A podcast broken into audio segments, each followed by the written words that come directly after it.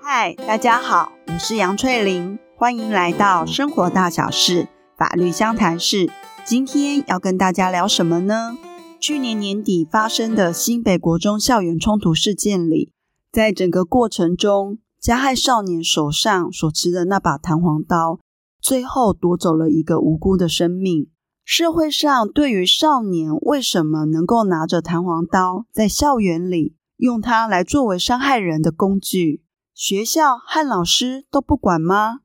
放任校园里充斥这些危险的器具吗？同时呢，也有另外一个声音对于这样的疑问提出了回应：老师并不是不想管，而是不敢管。管了之后呢，要不就是被学生或学生家长投诉。面对投诉，进行公文回复还算小事，严重些可能会因此影响考绩，或者是丢了工作，而造成了教育现场只能够是做防御性的教学。面对社会上这些声音，我们今天就来看看，在法律上，教育现场里，当如果发现学生有携带危险刀械的时候，老师们到底可以怎么做？以及经由这个事件之后，现行的规范是否有所调整？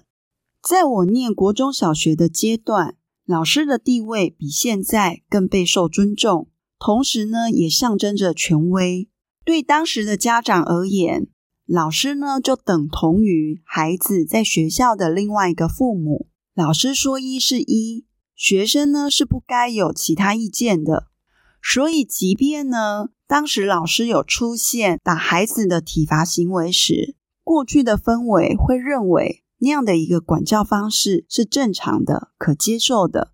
不打不成器，这句话在当时来说，并不觉得有什么不合理。但随着时代在改变，人权观念的提升，在校园里学生权利的被重视，经由几号的大法官解释后。学生呢，不再是校园里的一颗小螺丝钉，他也是一个实实在在的人。校园生活里，他该有的权利应该是要受到保障的。因此，相关的法令也跟着修订，像是民国九十五年的时候，《教育基本法》第八条的修订，确认呢，学生是有学习权、受教育权、身体自主权、人格发展权。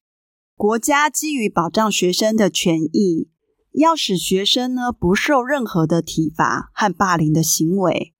那这时候呢，不打不成器就不再是正确的。老师如果做对学生有体罚行为时，那这就是违法的。那随着学生的一个权益意识逐渐的升高，老师的地位不再是像过去一样的权威。那面对学生有出现偏差行为、问题行为时，老师去处理的时候，学生对老师说：“你干涉到我的权利了，我要去告你。”那在这种状况下，有没有可能造成老师为了避免被告，就采取比较消极的态度去应应？那校园里是不是就变成一片混乱呢？其实有个观念要在这边跟大家做一个厘清：学生今天进入到校园里来。就是因为他们的心智还不够成熟，希望透过学校的这个环境，不管是在知识或者是人际互动上，能够因此有所学习成长。那在校园里，老师的教学、管教，这些都相当于是政府公权力的行使。在法律上重视每一个人的人权，但是同时呢，人的权利不是不能够受到限制的。如果今天基于某些目的，比如说是为了要维持公共秩序、增进公共利益，在这些目的之下是可以进行限制。那今天在校园里，对老师来讲，他今天呢是必须要维持校园的一个秩序和校园的安全时，学校方是可以有一些作为去限制学生的一个权利。但是要记住的是，这些限制的行为是必须要以符合比例原则的方式去进行。举个例子来做说明：为了学生的安全，学校都会提醒孩子在走到楼梯间不要进行奔跑。那如果今天有个孩子违反这样的规定，他在走到楼梯间奔跑的时候，被老师看到了，老师是可以进行处理的。这个时候，他是可以去进行辅导跟管教。学生这时候如果要主张说，这是我的个人自由，学校你管不着我，这在法律上是绝对不会受到保障的。但是要留意的是，老师在处理这个行为的同时，如果今天他选择一个比较极端的处罚方式，他跟孩子说：“好啊，既然你爱奔跑，那就去操场跑个五十圈，让你一次跑个够。”这样的处罚呢，其实已经违反了比例原则。这时候，老师的这个辅导管教就可能会涉及是不法或不当。所以在校园里，面对孩子的一些偏差行为时，为了校园的安全、校园的秩序，老师是可以进行辅导管教的。但是要注意的是，在进行辅导管教的时候，所选择的方式有没有违反比例原则？那关于在教育现场里，老师要怎么样对于孩子去进行辅导管教？教育部呢，有颁布一个《学校定定教师辅导与管教办法》注意事项。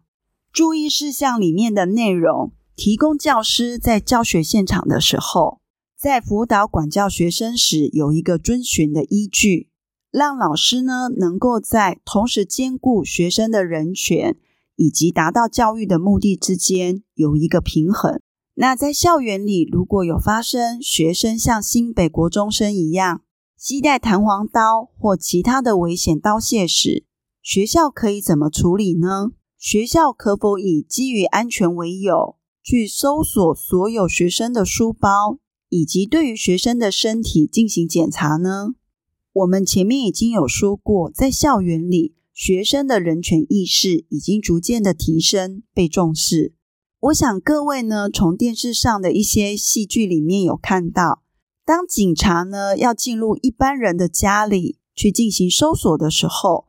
通常的状况之下，他必须要有提出一张搜索票，他才可以入内搜索。依据现行法令的规定，违法的搜索是有可能会被论罪科刑的。所以今天要在校园里面，对于学生的身体或者是物品进行搜索的时候，当然是要符合一定的程序。对学生的身体、书包或者是抽屉、柜子去进行搜索的时候，这个会涉及他的隐私权、人身自由权。那依据呢，学校订定教师与辅导管教办法注意事项里面，一方面呢要保障学生的隐私权、人身自由权，但是另外一方面也希望达到教育现场里面校园的一个秩序跟安全的维护目的，要同时满足这两个目的。那在规范上是如何的设计呢？在第二十八条的部分。关于搜查学生的身体以及物品的限制，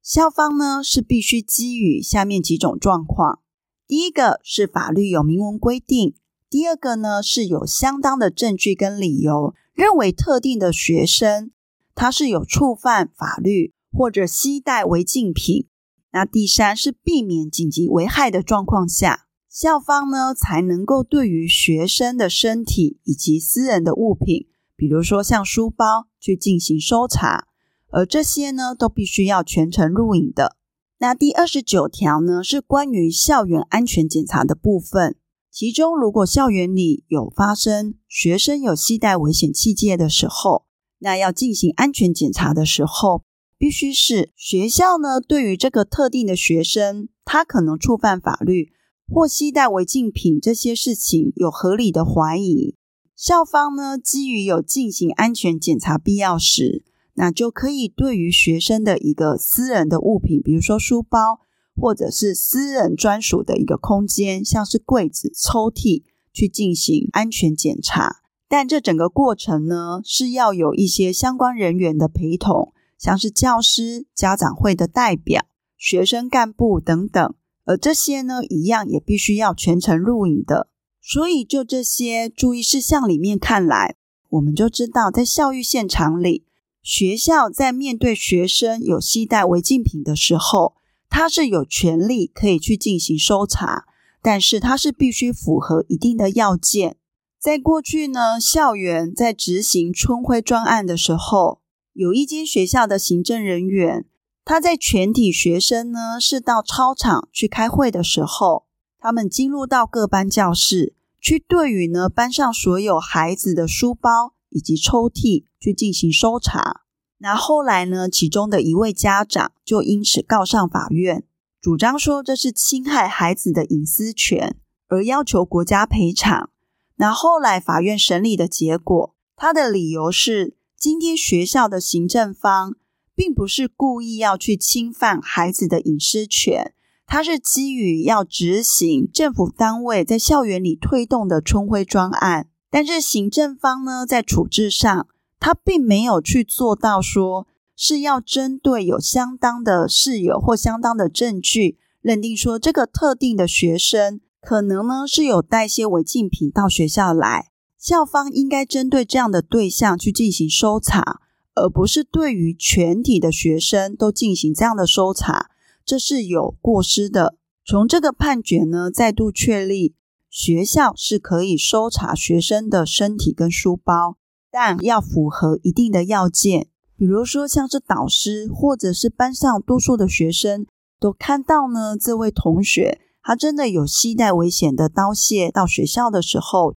去通报学务处。那这时候呢，学务处的行政人员，你是在基于相当的证据之下去进行搜查的话，那就不会有违法的问题。而经有这个校园冲突事件之后，教育部在今年的一月四号，就校园安全检查的部分，公布了一些修改的大方向，但是因为细节还在研议中，所以现阶段呢，学校订定教师辅导与管教办法注意事项，并还未修正调整。但是它的大方向是，关于检查的太样会分成例行性的检查和紧急抽查，而要对谁做紧急抽查呢？对象又有分成是特定的学生、非特定的学生以及学生宿舍。那什么样的程度叫做进行安全检查的必要性？未来也会有更细部的一个定义。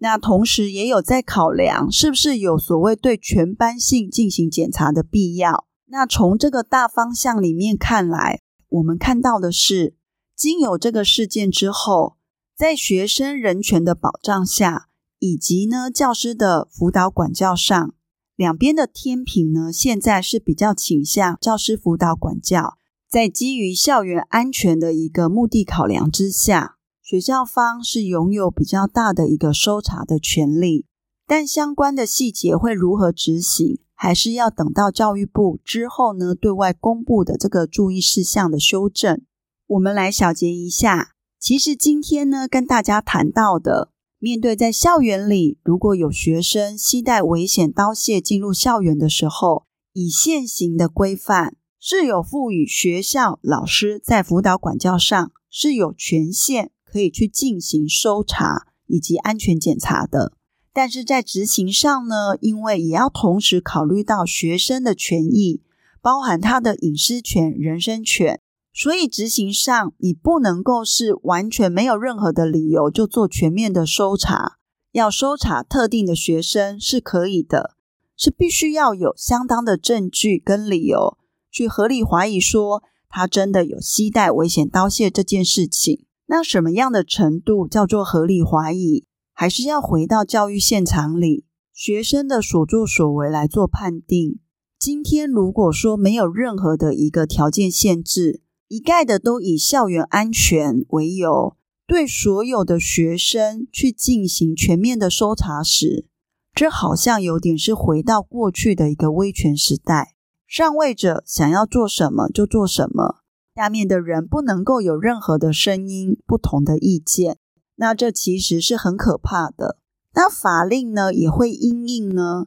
社会事件的变动，然后去进行一些因应调整。从现行的注意事项来看，相关的规范其实是同时有兼顾，透过老师的一个辅导管教，达到校园安全、校园秩序维持的目的。但是另外一方面，也有顾及到学生的一个人权保障。老师的管教权、学生的人权，在天平的两端，就会因应呢社会上当时的氛围。教育现场有时候会比较强调学生权益的保障，有时候呢就会比较强调老师的一个辅导权利。那未来呢，等教育部有颁布新的一个注意事项的时候，大家都可以持续的在关注。好，那我们今天的 podcast 就到这边结束喽，下次再见，拜拜。